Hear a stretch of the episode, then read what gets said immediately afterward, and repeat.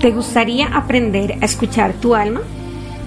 En el episodio anterior conocimos una parte de la historia del autor del libro, Robert, y de su padre. Cuando Robert conoció su plan prenatal o el plan de su alma, entendió por qué su padre jamás pudo demostrarle el amor que sentía. Así fue como hicieron su contrato y su padre lo respetó hasta que Robert entendió que debía trabajar en su amor propio y en su independencia emocional. En el episodio de hoy seguiremos en nuestro viaje navegando del miedo de no tener las respuestas al mágico mundo de ver todo desde el amor sagrado e incondicional. Gracias por seguir acompañándome. Iniciamos. Toma una posición cómoda Toma tres respiraciones profundas. Agradece a tu alma por traerte aquí y permítete conectar con tu escucha consciente. Empiezo con la lectura del último fragmento del prefacio. Este libro es el segundo que he escrito en un intento de descubrir por qué, antes de nacer, nuestras almas planean tener experiencias específicas durante nuestra vida se diferencia de mi primera obra, El plan de tu alma, en tres puntos importantes. En primer lugar, aunque analicé únicamente la planificación de los desafíos de la vida, aquí se estudian dos temas, las mascotas y el despertar espiritual, que no necesariamente entran en la categoría de los desafíos. La planificación prenatal con respecto a nuestros amados compañeros animales es el tema más solicitado por los lectores. Dado que vivimos en una época de un amplio despertar espiritual, vale la pena incluir este tema. En segundo lugar, este libro se centra en mayor grado en la sanación. Nuestras almas no desean que sigamos empantanados permanentemente en el trauma. Si se produce una experiencia traumática, independientemente de si la planeamos o no antes de nacer, nuestras almas tratarán de guiarnos hacia la sanación y a través de ella. La sanación realmente depende de muchos factores, entre ellos nuestra tenacidad e inventiva son algunos de los más importantes, pero nuestras almas están siempre ahí, impulsándonos, enseñándonos el camino. El hecho de que hayas encontrado este libro indica que estás abierto a los consejos de tu alma. En tercer lugar, en esta obra se analiza la planificación prenatal de varios asuntos particularmente difíciles como el incesto y la violación. Quizás sientas repugnancia u horror al pensar que un alma pueda planear participar en tales experiencias, ya sea como perpetrador o como víctima. Pero debes saber que mi propósito consiste únicamente en incorporar la conciencia de este aspecto de la planificación del alma en la conciencia colectiva de manera que podamos sanar nuestras partes heridas, los problemas subyacentes de la carencia de valor, la impotencia y la rabia, y al hacerlo poner fin al incesto, la violación y otras formas de abuso. La decisión sobre incluir o no estos capítulos me atormentó durante mucho tiempo. Finalmente sentí la responsabilidad de compartir mi hallazgo.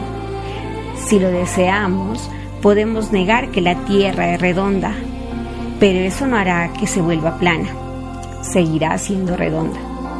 De forma semejante podemos negar que estas experiencias traumáticas a menudo se planean, aunque sin duda no siempre, antes de nacer, pero eso no querrá decir que dicha planificación no ocurre. Sí que lo hace. Si deseamos crear un mundo libre de esos traumas, no podemos negar la evidencia. Debemos mirar con valentía y sinceridad lo que motiva la planificación prenatal de esas experiencias y después sanarlas. No he experimentado el incesto o la violación en mi vida actual, por lo que quizá no pueda comprender en profundidad el sufrimiento que producen. No obstante, como alguien que sufrió maltrato en su niñez, Sé perfectamente lo que significa ser víctima, impotente, y me siento sumamente motivado para aprender y sanar. La experiencia de mi infancia me ha enfocado en mis objetivos y en lo que mi alma desea que haga durante mi paso por la tierra. Pero además de la motivación y el enfoque, mi conciencia de la planificación prenatal le ha dado un profundo propósito y un significado a lo que experimenté en mi niñez. Sé en lo más profundo de mi ser que mis vivencias no fueron aleatorias o arbitrarias. Sé que no me estaba castigando un Dios lleno de ira o un universo cruel. Sé que lo que ocurrió fue en última instancia para mi mayor beneficio. En el prólogo has leído las experiencias de Micaela. Su sufrimiento estaba más allá de cualquier cosa que yo pudiera imaginar, pero la llevó a comprenderse a sí misma como alma. Cuando le pregunté cómo se sentía con respecto a todo lo que había ocurrido, respondió, valió la pena pasar por todo eso para llegar a este punto. Así es como veo las experiencias de mi infancia. Deseo que sean para mí una vía para sanar y despertar, como las vivencias de Micaela con la enfermedad mental lo fueron para ella. Deseo también que podamos asumir otros desafíos y que en lugar de considerarlos incorrectamente, meros sufrimientos vacíos e inútiles, podamos verlos desde el punto de vista de nuestras almas y sanar las heridas que hay tras ellos. Ojalá que todas las experiencias que hallarás en estas páginas y que han sido ofrecidas por la vida sirvan como herramienta de sanación, de despertar e iluminación para cada uno de vosotros. En este fragmento, Robert nos trae la diferencia entre sus dos libros o por qué él decide realizar un nuevo libro. En el plan de tu alma, él también traía desafíos de diferentes personas y cómo el conocer el plan de su alma les ha ayudado a sanar. En este nuevo libro, en el don de tu alma, él también trae desafíos de distintas personas, pero además de eso trae las mascotas, porque son tan importantes en nuestros planes prenatales, porque es tan importante el despertar espiritual, porque nuestras almas quieren que sanemos, porque nuestras almas quieren que nosotros salgamos de esos pantanos donde no entendemos por qué hemos tenido que pasar por tantos desafíos, por tantos momentos duros, porque a veces nos creemos personas con mala suerte, personas a las que Dios nos ha castigado, que el universo ha sido cruel con nosotros, pero no hemos podido ver exactamente qué es lo que nuestra alma quiere que aprendamos. La sanación no es un paso fácil.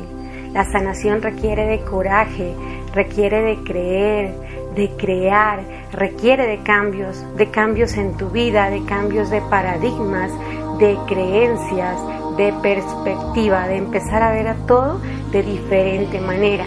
Y para eso estamos aquí, para que este libro nos enseñe una parte de nuestra alma, una parte de cómo aprender a escucharla, de cómo entenderla, de cómo ver nuestros desafíos como algo que era necesario para nuestro propio bienestar. Cuando él le pregunta a Micaela que si valió la pena haber vivido todo eso, ella dice, sí, valió la pena cada una de esas experiencias para haberme convertido en quien soy ahora y Robert también. Robert entiende que el maltrato que él sufrió de niño tenía que ver mucho con su bienestar. Él es ahora quien es o ahora entiende para qué su alma requiere que esté aquí en la tierra y qué es lo que él requiere decirle al mundo, qué es lo que él requiere transmitirnos a cada uno de nosotros y pide o es su, su mayor visión que nosotros por medio de las páginas de este libro aprendamos, aprendamos de nuestra alma, aprendamos de nuestros desafíos y empecemos a entender el por qué y el para qué de cada uno de esos. También nos explica por qué trae los desafíos del incesto y la violación y por qué así nos cause terror entender que nuestra alma nos pide vivir algo así es algo que debemos entender y sanar y que el entender y sanar eso va a ayudar a que la conciencia colectiva cambie y que estos mismos puedan llegar a erradicarse. Cuando tú conoces por qué tienes que vivir ese desafío, empiezas a cambiar tu vibración, tu frecuencia empieza a cambiar lo que tú ves de tu mundo y tu mundo empieza a cambiar. Por eso tu mundo es lo que tú crees que es. Si tú piensas que tu mundo es bueno, tu mundo es bueno. Si tú piensas que tu mundo es malo, tu mundo es malo. Si tú piensas que la gente es mala, siempre será mala. Y si tú empiezas a entender que la gente siempre es buena, todo será muy bueno. Todo lo que tú quieras de tu mundo, eso será. Por eso es tan importante el agradecimiento, levantarte diciendo gracias, gracias, gracias a esa, esa divinidad en la que tú creas, en ese ser, universo, Dios, como tú lo quieras llamar, Padre Celestial. Y al acostarte también, gracias, gracias, gracias. Y ante todo lo que te suceda en el día a día, dar las gracias. El mantener un estado de gratitud siempre va a traer muchas cosas buenas a tu vida, tenlo por seguro. Te agradezco por estar aquí, por seguir aquí a mi lado acompañándome. Espero que hayas aprendido mucho el día de hoy y estés aprendiendo con estos podcasts. Recuerda que si hay algo que tú quieras que yo profundice o te enseñe un poquito más, con todo el amor lo haré. Me lo dejas en los comentarios y yo trataré de sacar un podcast adicional o te contestaré en los comentarios. Te envío un gran abrazo lleno de luz y de cielo Dios te bendiga. Chao, chao.